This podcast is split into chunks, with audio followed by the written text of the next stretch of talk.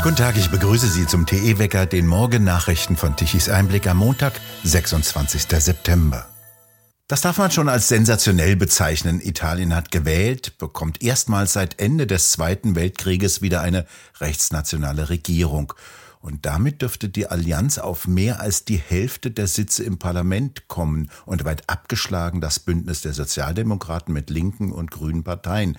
Ein historisches Ergebnis für Italien. Marco Galina in Brescia, wie sind bei Ihnen im Norden Italiens die Reaktionen auf dieses vorläufige Wahlergebnis?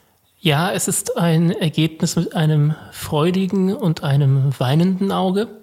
Freudig deswegen, weil die Mehrheit für das gesamte rechte Lager durch das sehr starke Abschneiden der Fratelli d'Italia von Giorgia Meloni eine Regierung gewährt, wie man sie in der Tat vielleicht nicht seit dem Nachkriegszeiten, aber mindestens seit Berlusconi, wenn nicht auch schon länger nicht mehr gehabt hat. Ähm, wir reden hier in einer Abgeordnetenkammer mit 400 Sitzen von einer Mehrheit, die zwischen etwa 230 bis 250 Sitzen tangiert. Also das ist eine sehr, sehr solide Mehrheit. Und im Senat, ähm, der aus äh, 200 Mitgliedern besteht, hat man hier eine solide Mehrheit von etwa 110 bis 130 Sitzen. Also da wird sich auch nichts mehr großartig ändern.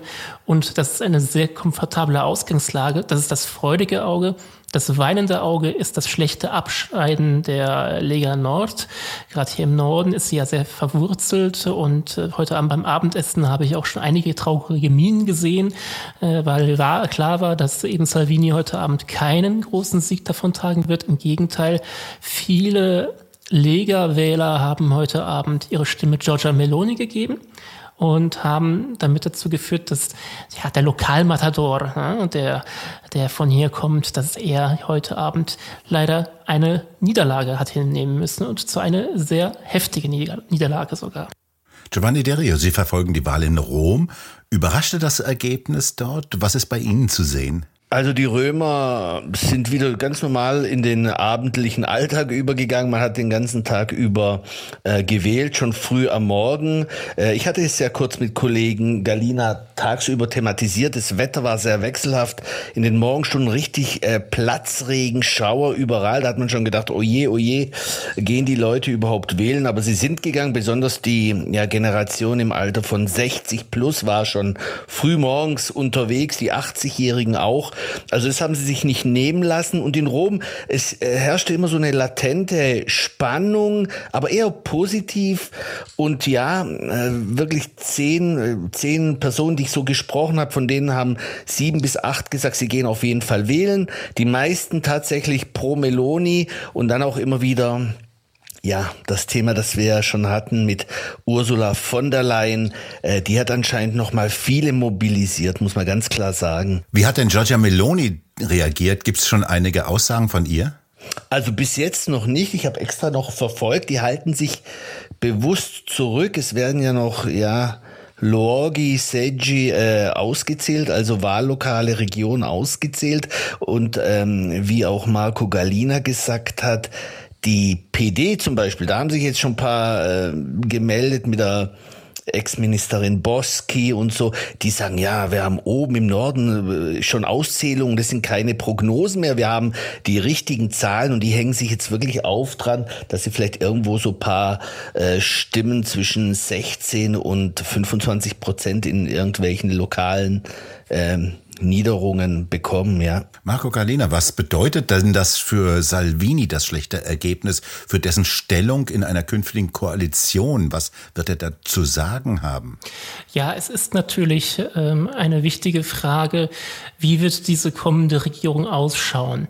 Ähm, die Lega als Korrektiv, die ein Gleichgewicht hätte aufbauen können, zusammen mit der Forza Italia gegen Giorgia Meloni, ähm, das fällt eben weg. Das heißt, dass äh, diese Regierung von Melonis Gnaden abhängen wird und es eben keine Pari-Pari-Regierung gibt, außer Meloni beweist die Großmut und äh, sagt, nee, nee, wir teilen das schon fair alles auf, diese Beute heute Abend. Ähm, also da muss Salvini jetzt ein bisschen zurückstecken. Worauf er hoffen kann, ist eben, dass er seinen Innenministerposten wiederbekommt und dann in den nächsten Jahren dieser sehr stabilen Regierung, davon gehe ich aus. Ich gehe nicht davon aus, dass sie äh, nur zwei Jahre macht oder nur drei Jahre. Also sie wird etwas länger halten, auf jeden Fall. Er hat für diese Zeit, wird er Zeit haben, Wunden zu lecken und möglicherweise wieder an Popularität aufzubauen, wenn er zeigen kann, ich bin in Amt und Würden und ich kann es auch und ich kann mehr als nur Wahlkampf und ich kann mehr als nur Versprechungen. Giovanni Deri, wir hatten es kurz angesprochen. Äh, die EU-Kommissionspräsidentin von der Leyen hat ja nochmal versucht, den großen Hammer herauszuholen und Italien zu drohen. Das kam durchaus an. Wie hat man das denn wahrgenommen in Italien und vor allem, was bedeutet denn jetzt dieser eindeutige Sieg gegenüber der EU? Nun, also es war definitiv äh, Gesprächsthema seit ähm, ja, Samstagnachmittags in den Bars, in den Restauranti und überall querbeet einhellige Meinung. Jetzt erst recht und wir lassen uns von dieser EU und speziell von einer Frau von der Leyen bestimmt nicht diktieren oder drohen, wen und wann oder wen wir zu wählen haben. Also es war richtig Gesprächsthema und ich hatte es mit Kollegen Galina äh, darüber, dass sie definitiv, äh, A, was reitet diese Frau so etwas überhaupt zu machen? Und dann B, ähm, sie hat Leute, ja, sie hat vielleicht Unentschlossene nochmal mobilisiert. Ähm, einen kleinen Schwenk nochmal zur, zur Lega.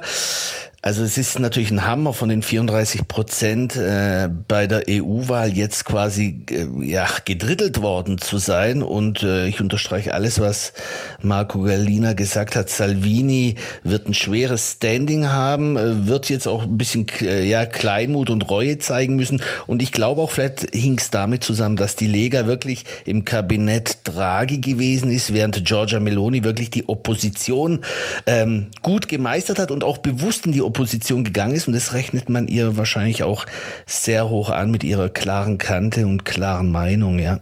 Marco Galina und Giovanni Derio, vielen Dank für diese ersten Einschätzungen und das Gespräch. Die offiziellen Wahlergebnisse werden vom Innenministerium heute im Laufe des Montags bekannt gegeben und wir werden noch öfter Gelegenheit haben, darüber zu reden und über dieses epochemachende Ergebnis und was es auch vor allem für die EU zu bedeuten hat. Auf Wiederhören.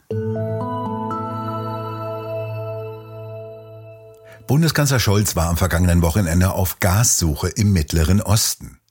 Im Dezember soll ein erster Tanker mit verflüssigtem Erdgas aus den Vereinigten Arabischen Emiraten kommen. Es handelt sich allerdings bisher um sehr überschaubare Mengen. Es ist nur ein Bruchteil jener Menge an Erdgas, die an einem einzigen Tag durch die Ostsee-Pipeline Nord Stream 1 strömte.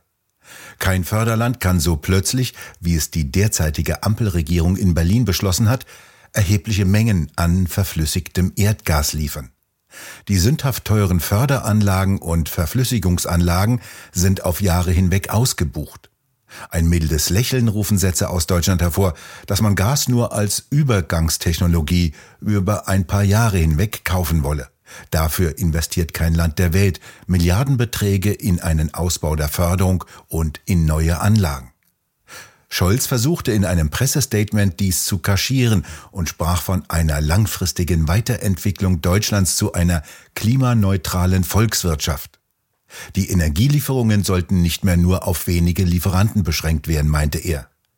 Allerdings sagte er nichts zu den reichen Erdgasvorkommen in Deutschland, die mit geringem Aufwand gefördert werden könnten. Kommt sie oder kommt sie nicht? Am 1. Oktober sollte eigentlich eine sogenannte Gasumlage eingeführt werden. Doch immer weniger derjenigen, die derzeit eine Regierungskoalition in Berlin bilden, können die Frage nach Ziel und Zweck beantworten. Es stelle sich weniger die Rechtsfrage, sondern immer mehr die wirtschaftliche Sinnfrage, sagte Finanzminister Lindner gegenüber Bild am Sonntag. Eine Gaspreisbremse wäre nötig, meinte er, die den Preis senke. Wirtschaftsminister Habeck hatte in der vergangenen Woche ein sogenanntes Sondervermögen zur Unterstützung der Wirtschaft wegen der hohen Energiepreise vorgeschlagen.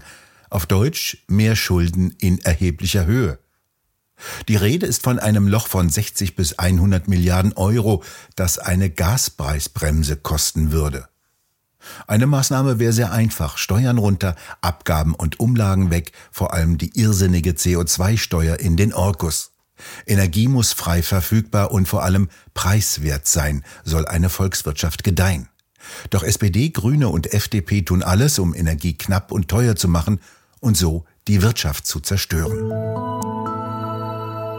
In Tübingen verklagt eine Mitarbeiterin der Stadt die Stadt Tübingen.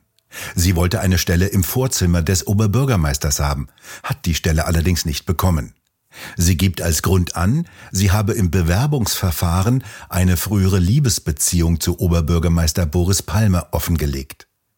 Deshalb fordert sie jetzt Schmerzensgeld und Schadensersatz. Nein, nicht wegen der Beziehung, sondern weil sie die Stelle nicht bekommen habe. Die Tübinger Stadtverwaltung hält dagegen, die Frau wolle keine Vollzeitstelle und es ginge ihr nur um eine Höhergruppierung, dafür allerdings habe es keine Grundlage gegeben. Oberbürgermeister Palmer von den Grünen habe die Prüfung des Falles seinen Bürgermeistervertretern übergeben, um jeden Anschein einer Befangenheit zu vermeiden. Der jetzige Lebenspartner der Frau ist der Chefredakteur der Lokalzeitung, das Schwäbische Tagblatt. Inoffiziell heißt das Blatt in Tübingen Schwabenpravda. Das Tagblatt bemüht sich redlich, Palmer immer wieder runterzuschreiben. Gut für Palmer, dass der grüne Südwestfunk ihm hilfreich zur Seite springt. Am 23. Oktober ist Oberbürgermeisterwahl in Tübingen. Palmer lässt seine Parteimitgliedschaft bei den Grünen ruhen und will als unabhängiger Kandidat ohne Parteiunterstützung wieder in das prachtvolle historische Rathaus zu Tübingen einziehen. Heftige Regen und Gewitter ziehen in den kommenden Tagen über Europa. In Deutschland kommen aus Nordwesten sehr nasse und kalte Luftmassen an. Heute breitet sich das erste Regengebiet im Nordwesten Deutschlands aus. Die Temperaturen tagsüber reichen bis höchstens 13 bis 17 Grad. Nachts bleibt es bei kühlen 5 Grad. Morgen Dienstag breitet sich das Regengebiet über Gesamtdeutschland aus und bringt immer wieder Schauer. Dazwischen können sich einige Auflockerungen zeigen. Kein Zweifel, es ist Herbst, wechselhaft, kühl, nass. In Italien zieht derweil ein kräftiges Gewittersystem nach dem anderen südlich von Rom über das Land und sorgt für kräftige Überschwemmungen. Es ist Unwettersaison rund um das Mittelmeer. Mit den Wahlen hat das allerdings nichts zu tun. Wir bedanken uns fürs Zuhören. Schön wäre es, wenn Sie uns weiterempfehlen. Weitere aktuelle Nachrichten lesen Sie regelmäßig auf der Webseite tichiseinblick.de und wir hören uns morgen wieder, wenn Sie mögen.